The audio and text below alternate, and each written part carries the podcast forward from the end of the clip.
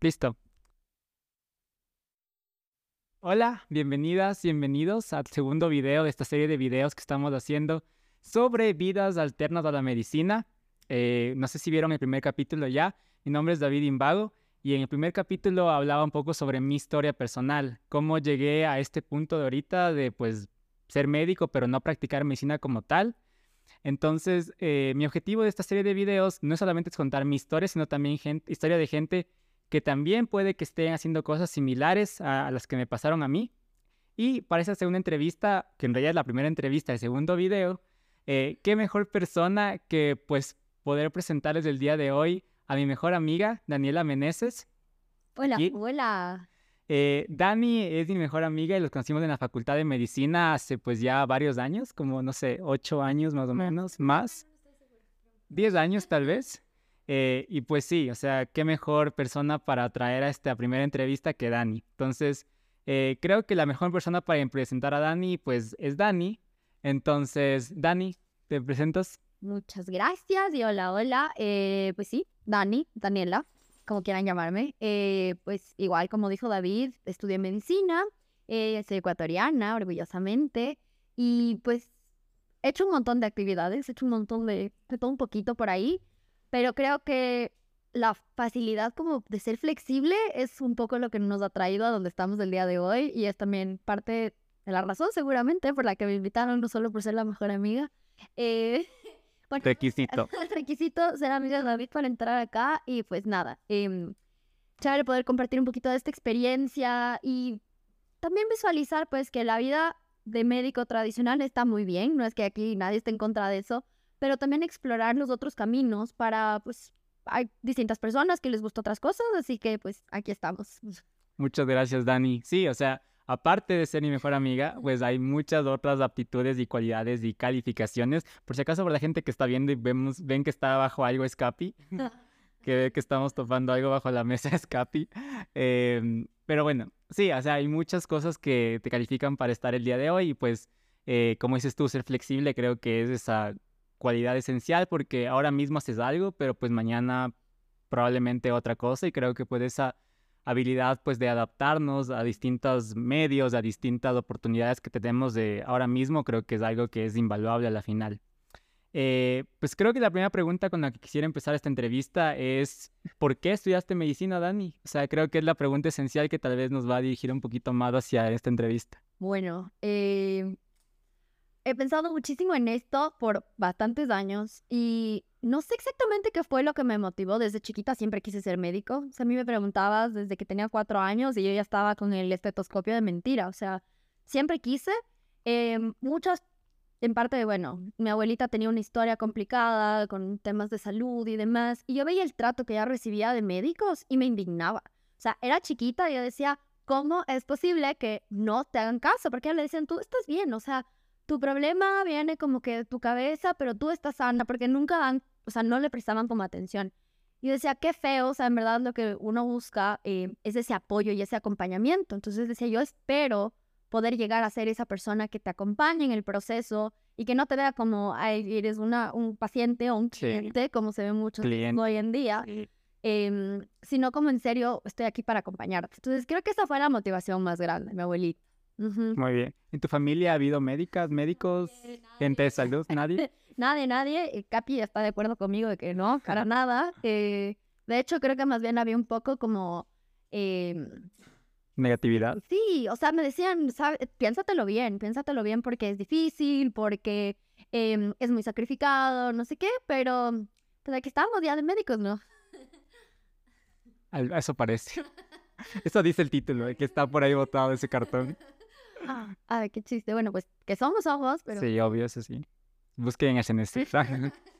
eh, no, obviamente somos médicos y pues sí, es, es algo que es real, ¿no? Pero como decías antes, esta idea de clientes creo que es algo que es muy, no sé, lo veo como algo más actual, ¿no? Porque ya cuando hablamos del sector privado y como que como a la final, sí, o sea, la gente desde el punto de vista de negocio, la gente es un cliente para un sistema de salud privado, ¿no?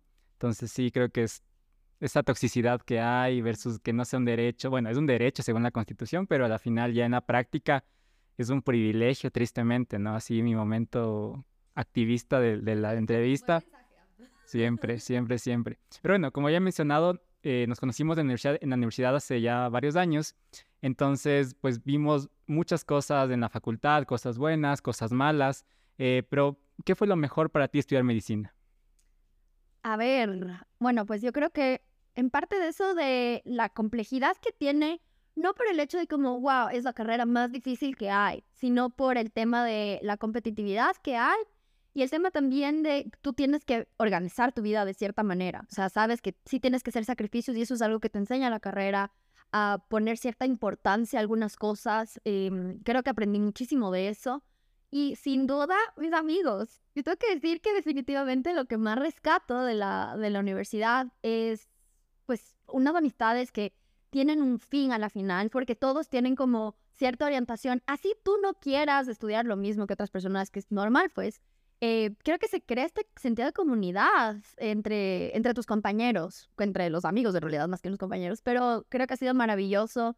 Eh, y definitivamente los amigos que yo hice en la universidad, los que son amigos de amigos, son para toda la vida, porque creo que nos une algo mucho más allá y, bueno, esa parte creo que ha sido lo mejor.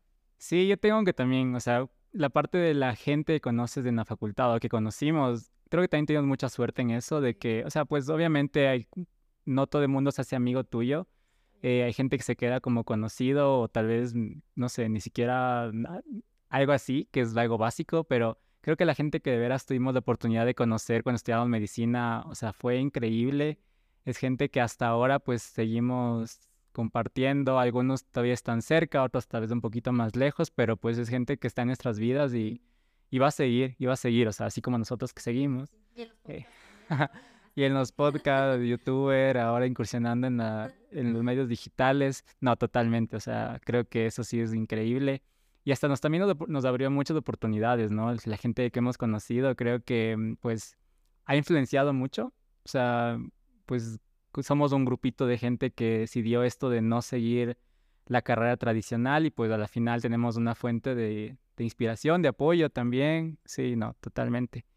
Eh, pero sí, bueno, mi siguiente pregunta es que tú y yo hemos sido muy críticos de la medicina, Dani. O sea, desde muchos puntos, desde el punto de vista que mencionaste ya ahorita de la atención CAPI, de la atención sanitaria que hay en, el país, pero también la educación médica. La educación médica sí es un problema súper, súper grande, em, pues desde la formación, desde cómo la gente se mete a estudiar medicina sin saber lo que va a pasar en sus vidas, la universidad como tal que también tal vez no te prepara tanto para las cosas que te van a servir, o sea, que va a ser un examen a la final cuando acabas, o sea, prepararte para dar un examen y que todo luego como que lo borres.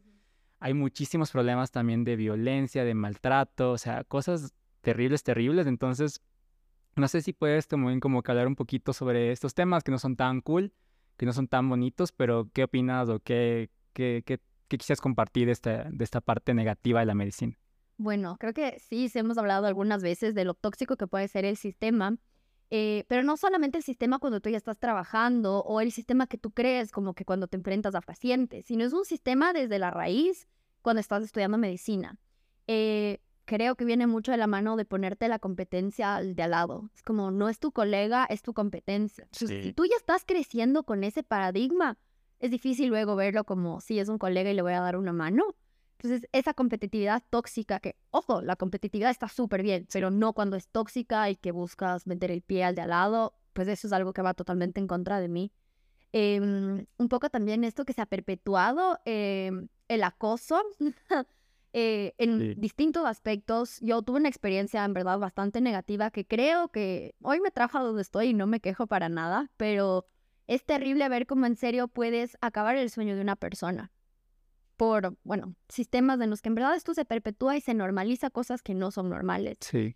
Entonces, bueno, esa, esa parte sí es un poco complicada y ojalá el sistema de educación llegue a mejorar porque creo que va todo como concatenado, ¿no? Desde el sistema educativo hasta el sistema que trabaja el Ministerio de Salud, porque también tiene que ser un ente regulador y que aquí es más bien una traba más que una ayuda. Sí. Em, entonces todo va como de la mano que si no tuviste una buena suerte y por ahí alguien te puso el pie, tienes chance pues de caerte muy abajo. Entonces, eso, no aplastemos al más chiquito, sino más bien es darle una mano para que crezca y mientras hay un progreso entre los más chiquitos hasta los más grandes, es un progreso para el sistema que es un progreso para todos, pero no se ve así. Sí, no, es súper complicado esto de la educación médica y como tú dices, siento que es un sistema a la final de perpetuar opresión, ¿no? O sea, el tratante maltratando al residente, el residente maltratando al interno, el interno maltratando al externo y pues del externo ya no tiene que maltratar, entonces creo que hasta ahí llega. Capaz al paciente, pero ahí se lo quita. Tal vez, tal vez sí. Eh, pero sí está súper mal, o sea, siento que esa línea de, ¿cómo lo decimos? O sea, sí, una línea de opresión que hemos normalizado y sobre todo creo que el problema de eso, lo tan normalizado que está de que siempre ha sido así y siempre va a ser así, o sea, es que es eso, al final la prioridad ya no eres tú como persona, tú como estudiante, la prioridad es como, no sé, poner a una persona como es un dios, es el señor tratante, no sé qué, que lógicamente pues si es que no viene esto desde los más chiquitos, eh, como ya ser también normalizado, el desnormalizar estas, estas cosas, es difícil que cambiemos. Entonces, ¿cuántas veces hemos escuchado nosotros del, ah, yo también cuando sea tratante les voy a castigar? Tú dices, castigar, castigar cómo. Entonces, bueno, no sé, es una parte que ojalá vaya cambiando, ojalá las oportunidades se presenten para todos y que no sea un sistema de tanta competencia y, y así, pero es una competencia mala muchas veces. De, no, no digo que siempre sea así, pero lamentablemente, pues los escenarios en los que yo he estado,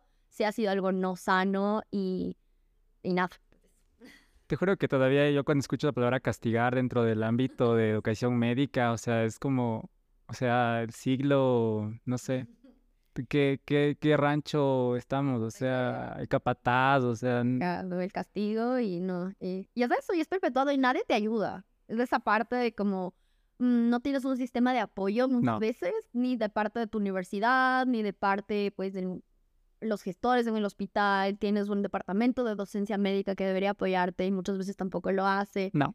Mm, eso, ¿no? Que ojalá, que ojalá vaya cambiando. Creo que es algo de toda Latinoamérica, no solamente. Sí, sí, sí. No solamente acá, pero, pero ah, se ve muy marcado en, en general en Latinoamérica. Sí, yo creo que, o sea, justamente hemos escuchado este tipo de cosas que pasan en México, y, o sea, cosas hasta peores inclusive, y son cosas que de veras me sorprenden un montón, que sea tan, tan normalizado por una parte, Capi. no, está súper complicado, pero, por ejemplo, ¿tú qué crees que sería la solución para esto, Dani?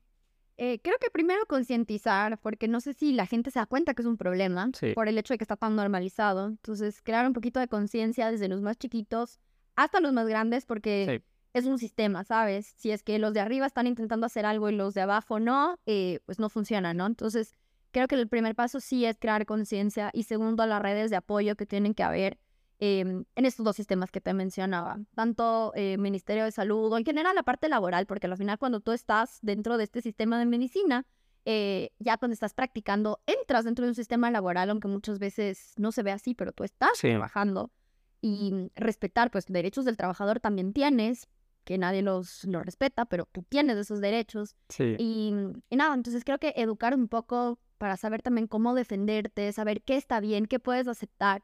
Las guardias las vas a tener que hacer, pero bajo qué normativas y, bajo qué contexto, ¿no? Eso un poco yo creo que sí, sí se debería hacer, como generar más redes de apoyo. Sí, también es muy curioso esta parte que hablaba sobre derechos laborales, ¿no? Porque usualmente hay estos como vacíos legales en el que como eres todavía estudiante, entre comillas, pues ah, no, o sea, no, no entras como empleado y pues por lo tanto, o sea, no es como que te protege tanto el IE, el Ministerio del Trabajo y todo, que pues a la gente que trabaja así, ¿no? O sea, yo creo que si es que tú le dices a alguien con un trabajo, digamos, normal, entre comillas, oye, tienes que trabajar esta semana 80 horas. Y te quedaste castigado el fin de semana. y te quedaste castigado, o sea, te van a castigar el fin de semana, o sea, cualquiera dice, güey, o sea, no, o sea, alerta, alerta, o sea, pero en cambio en medicina es como... Sí, señor. Me encanta, como que sí, la vida es así, la vida es dura, siempre ha sido así, siempre va a ser así. Capi. Eh, entonces, no, sí, está súper, súper fucked up, porque como hay estos vacíos, pues no eres estudiante, no eres profesional, por lo tanto, pues no tienes seguridad social y, o sea, es terrible. Es terrible, o sea, es terrible de veras, porque mira, aparte de eso, te gradúas mucho más tarde. O sea, tuve, tienes una desventaja súper complicada, ¿no? Obviamente, pues dentro del esquema de privilegios, que pues hay gente que igual le va bien, pero como que basalmente, o sea, tienes las de perder. O sea, estás en un sistema que... Primero, pues, porque tiene como el. E incluso también como que hay esos problemas de que, o sea, como tú tienes tanto miedo de, o sea, dependes tanto de alguien más, o sea, tienes miedo a denunciar, tienes miedo a responder, o sea... ya hablamos un poquito de la parte de educación médica, de por qué estudiaste medicina. Miren, Capi está aquí. Capi. Pero bueno, eh, ahora un poquito ya moviéndonos a la parte más profesional. Eh, tú practicaste medicina por un tiempo, ¿no es cierto? Fuiste a la rural y también una época estuviste como residente asistencial. ¿Cómo fue esa experiencia, pues, recién graduada? ¿Qué, qué, qué opinas al respecto? Fue bastante buena, en verdad, viéndolo en retrospectiva. En ese momento tal vez tenía más quejas que ahora, pero viéndolo en retrospectiva fue bastante bueno.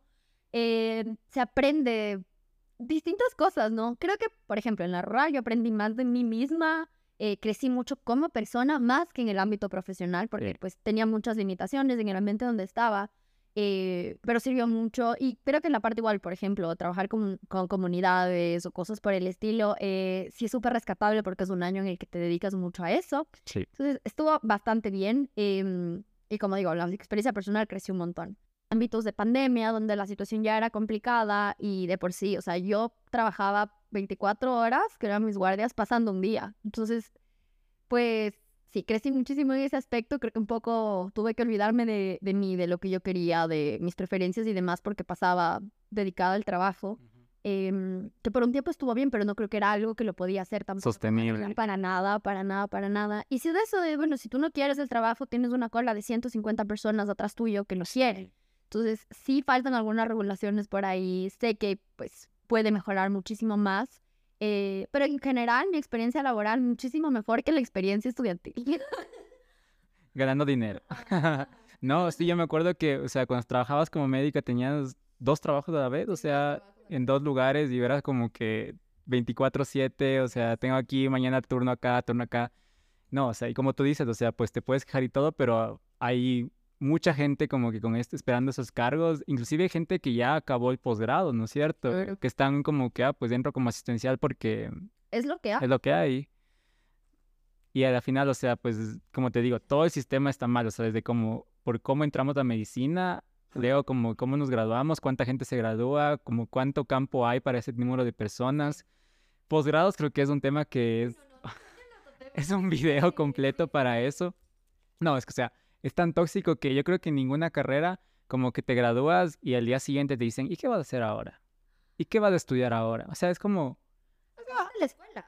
Ajá, ajá, el prekinder, así. O sea, el prekinder y ya, o sea, plastilina 2 aprobaste y pues, o sea, lo mucho es que aprendiste a cortar con, la- con las tijeras. Y eso es mucho ya. No, sí, es terrible porque, o sea, estudiaste seis años, más uno de rural, son siete.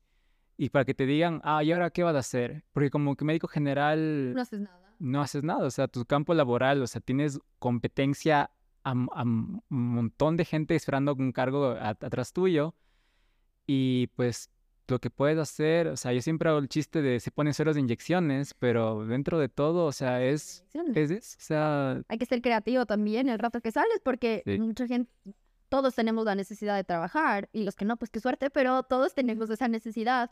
Entonces sales y pues sí, algo se tiene que ingeniar para que para que no pasen estos vacíos que queda de la gente que no tiene trabajo y pues sí es, un, es complicado y también eso permite que instituciones se aprovechen de la situación. Pues.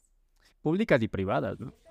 Públicas y privadas, porque bueno, vamos también a la corrupción que hay en hospitales, las carpetas, y bueno, eso también ya es Tema de otro día. Esto es la política, así cuando me nos hacemos para concejales. No, mentira, no, no, bueno, no hay que decir nunca no. Eh, vale, eh, pero bueno, o sea, como tú mencionaste, trabajaste un tiempo como médica, en la pandemia inclusive, pues una época complicada, o sea, con miedo inclusive por, por infectarte y contagiar a tu familia y todo, pero bueno, vamos al momento como que ya más disruptivo de... Esta serie se llama Stop Disruptiva en teoría, pero bueno, el momento más disruptivo de, de pues todo el- de la, la profesión médica o bueno, tu carrera profesional en realidad, que pues ya después de dejar de practicar eh, como, asiste- como residente asistencial y empezaste a trabajar como Partnerships Manager de América Latina en ambos. No sé si quieres contarnos un poquito, eh, pues, qué es, lo, qué, es lo que hace la empresa, qué es lo que, cuál es tu rol y pues ahí vamos conversando. Pues justamente ya hemos hablado de la educación médica de un poco los baches que hay dentro de la, de la educación médica y es justamente una empresa que intenta mejorar pues estas diferencias significativas que tenemos tanto a países del sur como a países del norte y en verdad dar su granito de arena dando una plataforma que tiene un contenido médico espectacular, no not sponsored. Aquí el logo, aquí va a salir así. No, no, pero en verdad em, es bonito trabajar en algo en lo que crees y justamente pues yo he hablado muchísimo de lo, lo complicado que es encontrar un buen sistema educativo dentro de medicina. Pero hoy tenemos muchísimos recursos y hablando de recursos digitales, justamente que crecieron tanto durante la pandemia, creo que les brindo también la oportunidad dentro de esta plataforma de crecer, de incluir un montón de contenido y bueno, X pueden, pueden investigar un poco más del tema de lo que se trata ambos, porque no, no le vengo a hacer publicidad el día de hoy, a pesar de que hago mi trabajo. Eh, pero sí, creo que muchas cosas que yo aprendí dentro y fuera de la universidad, pero durante esos años, son los que me llevaron a donde estoy.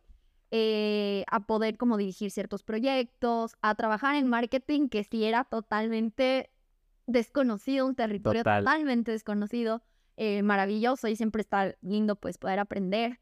Em, pero sí, un poco bueno, yo lo he contado algunas veces en mi TikTok que yo entré a la empresa porque por recomendación del amigo del amigo del amigo.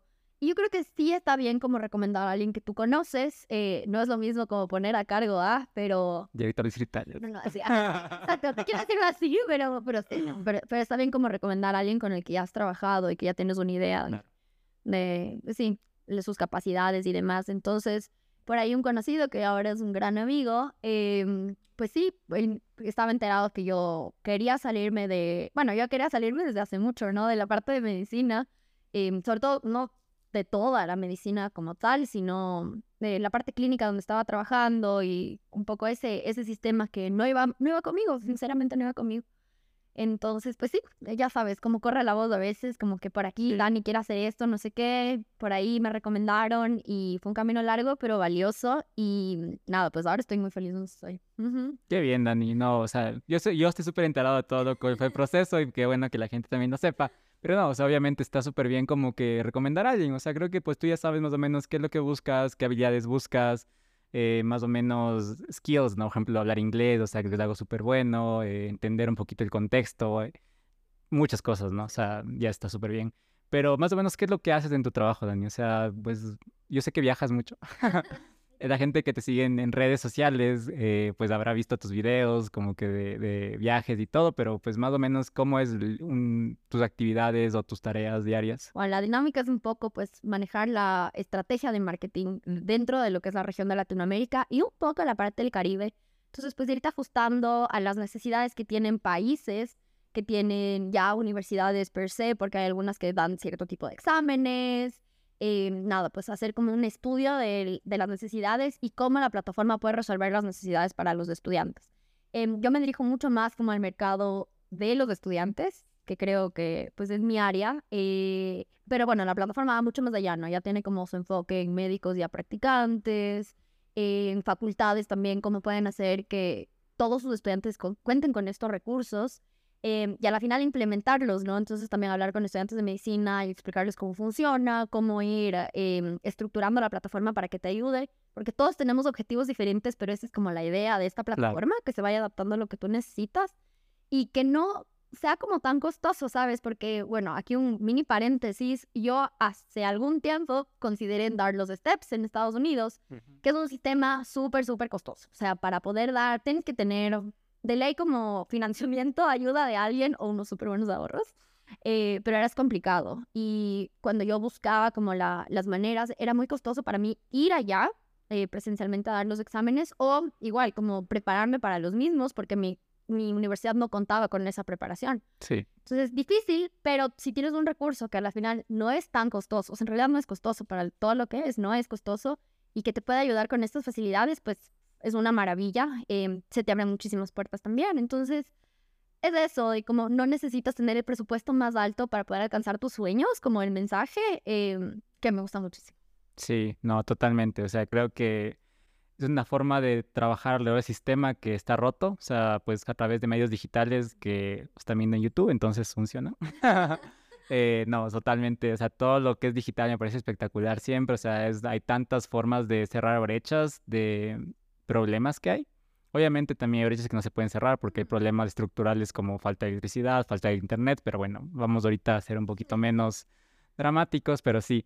Entonces tú también como que tienes contacto directo con facultades de medicina, o sea, hablas con mucha gente para pues venderles tu, el, sistema o el producto, entonces creo que ese tipo de habilidades como blandas, ¿no? Que yo les digo duras porque en realidad, o sea, son complicadas, comunicación, como que manejo de tiempo, pues saber presentar, planificación, manejo de proyectos. Esas son cosas que en realidad les echamos como que fueran poca cosa, pero son súper complicadas. No, pero sí, o sea, y viajas un montón, un montón. Es una de las ventajas más grandes, creo, eh, pues poder viajar y pues sí, el contenido que hago, como muchas veces lo he recalcado en redes, como, wow, no todo es pagado por mí, o sea, ya quisiera pasar de vacaciones 10, 10 15 veces en el año, pero no es así. Eh, solo hay que saber aprovechar bien el tiempo. Sí, obviamente. Y de esta forma es una buena manera de pasar al siguiente tema, que como bueno, ya hablamos de tu trabajo, que es tu trabajo a tiempo completo, es tu full-time job, pero aparte también de eso creas contenido, ¿no es cierto? O sea, creo que... sí, bailecito de felicidad. Eh, pues creas contenido eh, sobre todo enfocado a viajes y a lugares, a restaurantes y un poquito más lifestyle en general. Eh, pues esto sí, ¿cómo pasó? O sea, porque es, eso sí es como que lo más también disruptivo, ¿no? O sea, pasaste de o sea, estar en el hospital y todo que bueno, uno pone una foto en Instagram, una historia de vez en cuando, jaja, jiji, pero tú lo haces ya un poquito, no, en realidad poquito, mucho más elaborado, con más producción y todo. ¿Cómo, cómo pasó esto, Dani? Voy a hacer un pequeño paréntesis nuevamente. Si es que hubiera tenido estas facilidades de redes sociales cuando estaba durante la carrera, seguramente hacía contenido. Pero no era el caso. Creo que se dispararon las redes, sobre, todo. La chaviza. Sí, sí, total, total, total. No, no, me parece que es una, un mecanismo increíble como para dar a conocer cosas, no solamente a ti como persona, sino como cosas que de verdad quieres compartir. Entonces yo creo que tengo ese mensaje de si me pasó algo bonito, quisiera compartir esa experiencia para que a ti también te pase algo así bonito y que sepas a dónde ir o no sé. Y un poco creo que nace cuando estaba mismo en la carrera, porque aprovechas tanto tu tiempo libre, o sea, de verdad quieres disfrutarlo, quieres que el rato que estás eh, sin estar con eso en la cabeza de que tengo guardia mañana, de que, uy, no terminé de leer este capítulo y así, como que quieres que ese tiempo sea súper bonito. Entonces, creo que lo hacía de alguna manera. Obviamente no hacía como los videos y tal, pero yo sí tenía como eso súper marcado en mí, como mi tiempo libre es mío, mío, mío y quiero disfrutar. Entonces, pues sigo con eso en la cabeza, que si tengo una experiencia bonita, pues quisiera que también eh, les pase a ustedes. Y por el contrario, pues si algo no me fue bien, eh, pues sí, es un poco este mensaje de como no creamos tanto en todo lo que vemos out there pero si es que, no sé, me pasó algo que no me encantó, también como comparto para que no les vaya a pasar. Entonces, un poco la idea de cómo nació ha ido cambiando y estructurándose de otra forma. Eh, pero sí, creo que la comida es algo que nos une a todos los médicos porque el poco tiempo a veces que tenemos libre es justamente para comer. Totalmente. Sí, sí, sí, sí. Y qué, qué delicioso, que en serio, cuando tienes una experiencia bonita y comiste rico. Entonces, por ahí fue, eh, poco a poco se ha ido estructurando más, con, obviamente, viene de la mano del trabajo porque eh, tengo más tiempo libre, tengo más tiempo para mí, que antes no tenía, entonces disfrutar eso, em, hacer el videito por ahí y luego pues compartirlo. De verdad, yo lo hago como sin ningún afán de fama, sino con más bien esto de que ojalá gente lo vea para que le pueda pasar lo mismo. Y ya, y así. Qué bien. Sí, también me acuerdo que cuando, cuando empezaste recién, pues decías, igual salgo a comer frecuentemente. Entonces, pues, si es que grabo un video de lo que ya sé que voy a hacer de todas maneras, pues fantástico, ¿no? Y pues, obviamente, al principio creo que vas aprendiendo y todo. Eh, esto de crear contenido creo que, pues, es algo que da miedo, ¿no? Es exponerte al mundo dentro de todo. Yo me acuerdo la primera vez que te contaba, ¿no? Cuando hablé por primera vez en un video en TikTok, te dije, ah, hablé por primera vez en un video en TikTok. Eh, y leo, o sea, como exactamente con voiceover, ¿no? Y leo como que ya hablé hablando, hablé hablando, hablé hablando, hablé eh, en video y pues fue como que salir de zona de confort, ¿no? O sea, y creo que las cosas te van, o sea, a la final mejora mucho toda tu parte de comunicación de forma holística, integral, porque pues te ayuda también a hablar más fácilmente en público, o sea, que ahorita estemos hablando fluidamente en un video es como que algo que probablemente no hubiera imaginado antes, o sea que pues seguramente me había sentido muy como self-conscious, muy preocupado de qué va a decir la gente, que van a poner pausa en el minuto 2.3 y van a decir, me rasqué la nariz, me rasqué la nariz, ¿no? O sea, cosas que de veras, y al final capaz pasan, o sea, vas a tener errores, pero pues todo el mundo se equivoca, o sea, y así vas aprendiendo y vas mejorando.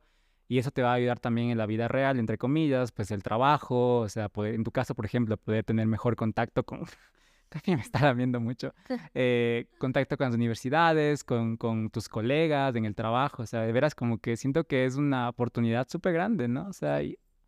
oh, sí, espectacular. Eh, pero, ¿qué consejo le darías a la gente que estamos, y me incluyo también a mí, porque yo también estoy tratando de generar más contenido y pues generar videos, audio, etcétera, pero ¿cuál es tu mejor consejo que podrías darnos, Dani?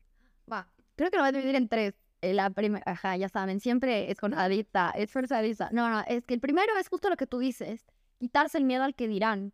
Porque yo creo que ven, no sé si todo el mundo quiere hacerlo, pero hay muchísimas personas que quieren hacerlo también, pero no se animan por este miedo.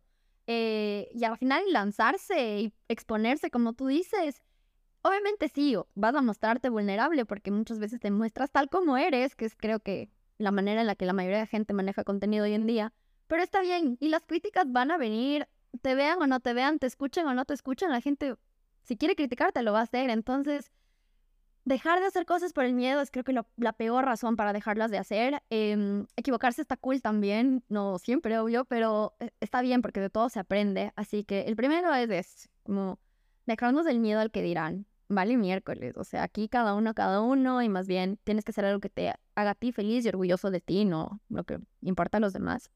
Em, el segundo. Dijiste tres, ojo. ya te dije, ya te dije que estás dudando. es el más importante, pero seguramente que ya han escuchado por ahí. El segundo es mantenerse auténticos.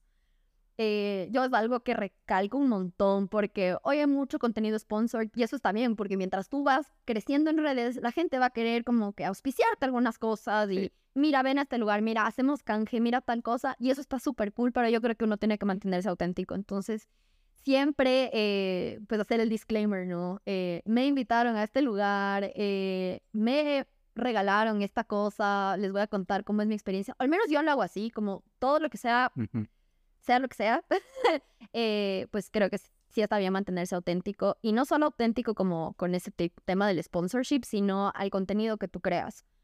Si estás hablando de un tema en el que sabes como que tienes cierto conocimiento y que merece la pena ser escuchado, hazlo, do it. Pero no, no me voy a meter aquí a hablar de política y decir, bueno, eh, yo hoy vamos a analizar las preguntas de la consulta popular que estoy traumada porque hoy son votaciones. Pero sí, o sea, no tendría caso que yo me ponga a hablar de algo que no sé. O sea, eso también habla mucho de ti y de la autenticidad que manejas. Y el tercero, no me acuerdo cuál era, así que voy a pensar unos segundos. Ok, vamos a volver. Oye, en esto de autenticidad tienes toda la razón, porque aunque mira, creo que si hablamos de la consulta popular entre los dos, ah, sacaríamos buenas cosas, o sea, porque somos inteligentes dentro de todo.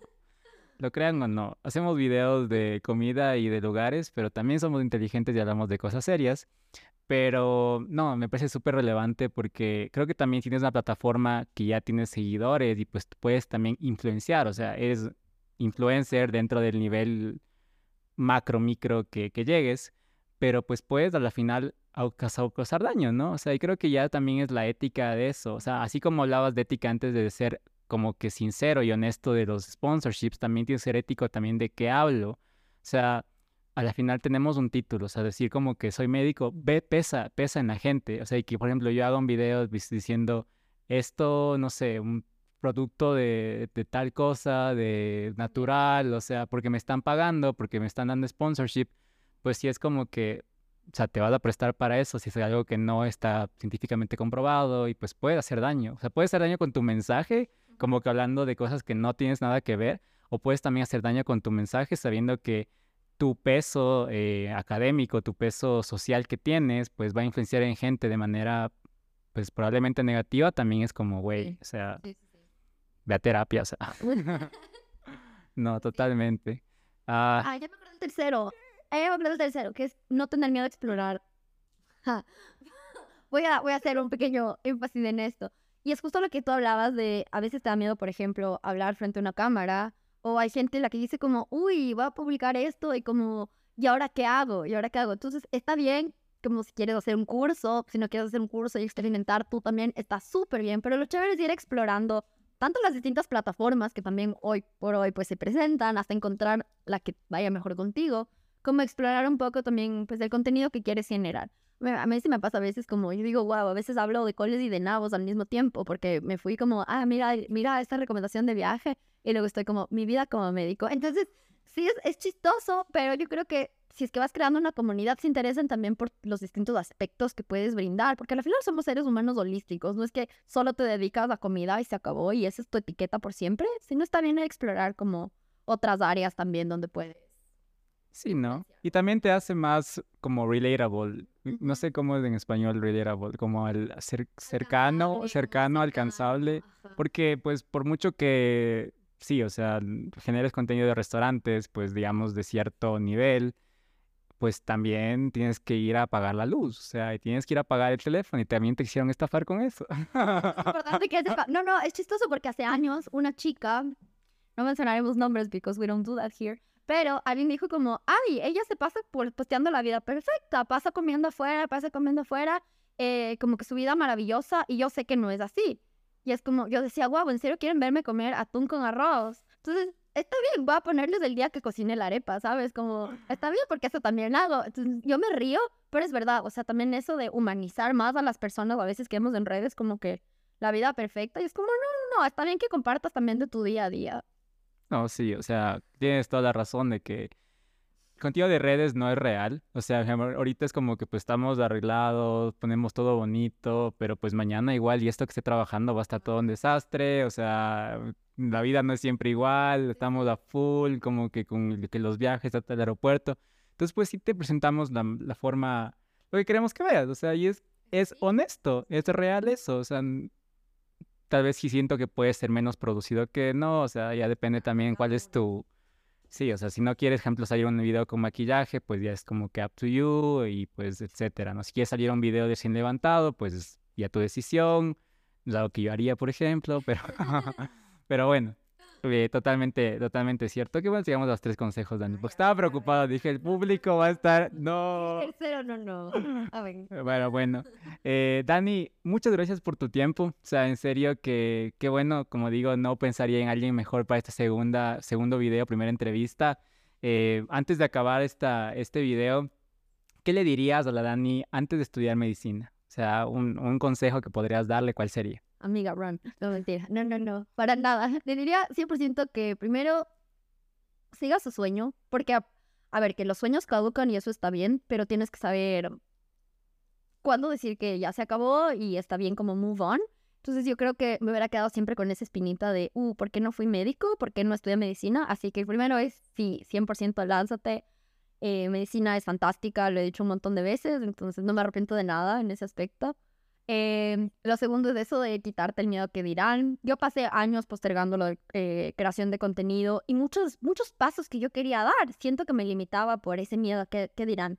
¿Qué dirá mi familia? ¿Qué dirán mis amigos? ¿Qué dirá la Dani del pasado? Porque eso también era como, uy, la Dani del pasado diría, ¿por qué no estoy siguiendo un, no sé, una especialidad o lo que sea? Y eso me limitó. Yo sé que seguramente estaría en otro camino ahora si no, no hubiera tenido esa limitación que yo misma me puse.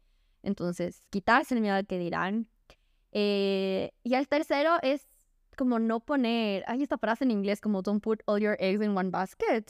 Qué importante es eso, porque yo creo que si hubiera como apostado todas mis cartas a la medicina, me hubiera costado mucho más tomar como decisiones. Y creo que el haber dejado como ciertas cosas de, mira, eh, lo que decíamos de las habilidades blandas y tal, como mira esta posibilidad que se podría dar. Yo siempre he hecho actividades extracurriculares porque mi mamá me, me obligaba en realidad de chiquita, pero creo que fue algo súper sabio porque creé otro, otro tipo de habilidades, otro tipo de cosas. Entonces, eso está bien y está bien también diversificar. Eso es lo que hablamos, adaptarse, saber que eh, si este huevito el día de hoy no te funcionó, no pasa nada porque tienes tres otros huevitos que puedes explotar. Em, así que nada, creo que eso ha sido muy, muy, muy valioso y le diría a la Dani que lo siga haciendo y que si tiene chance de lanzar más huevitos en otras cosas, también lo haga porque, porque está bien mientras tengas chance de aprender, eso es maravilloso, vas a crecer un montón. Em, y que voy a conocer amigos geniales, así que, así que sí, ha sido un camino de verdad unexpected, pero maravilloso, maravilloso. Estoy muy sí. No, lo que dijiste ahorita de, de, de, invertir, al final somos inversiones, ¿no? O sea, tú como persona eres una inversión, o sea, y primer consejo que te van a dar en finanzas siempre es diversifica. Diversifica tu, tu portfolio de inversiones. Mira, hasta de finanzas sabemos. Ah, diversifica, diversifica tu, tu, portafolio de inversiones porque pues por algún motivo pues cualquier cosa puede pasar. Y es justo eso lo que dijiste ahorita, Dani. O sea, pues si hubiéramos puesto todos nuestros, nuestros exos, nuestros, nuestros recursos o nuestro tiempo, digamos, en querer dar un examen para hacer un posgrado o pues, no sé, algo, algo así por el estilo, pues igual y si es que no salía eso, pues que es muy probable en realidad, pues ya es como que otra vez empezar desde cero versus pues oye, tengo un abanico de posibilidades ahorita en que puedo trabajar como project manager, puedo trabajar en comunicaciones, puedo hacer contenido, puedo pues no sé, vender lo que sea. Te va bien, ¿no? O sea, está súper bien. Dani, ¿cómo te puede encontrar la gente en redes sociales? Eh, decía que es muy chistoso porque yo nunca me cambié el nombre, me mantuve como siempre firme a mis hechos. Soy Dani Meneses B, B, V. V, ajá. Em, en, la verdad, en Instagram y en TikTok, eh, y ya, o sea, por ahí sale Dani Food and Travel, que ya está como un poco más producido, pero es Dani Meneses B el usuario, así que así podrán encontrarme. Perfecto, Dani. Muchísimas gracias por tu tiempo y por haber venido el día de hoy. Eh, nos vemos en el siguiente video donde vamos a seguir hablando con más gente que ha hecho algo similar a Dani, o sea, hacer algo diferente y atreverte a pues romper este molde tradicional que nos enseñaron toda la vida. Muchísimas gracias, cuídense. Chao. Chao. Volve.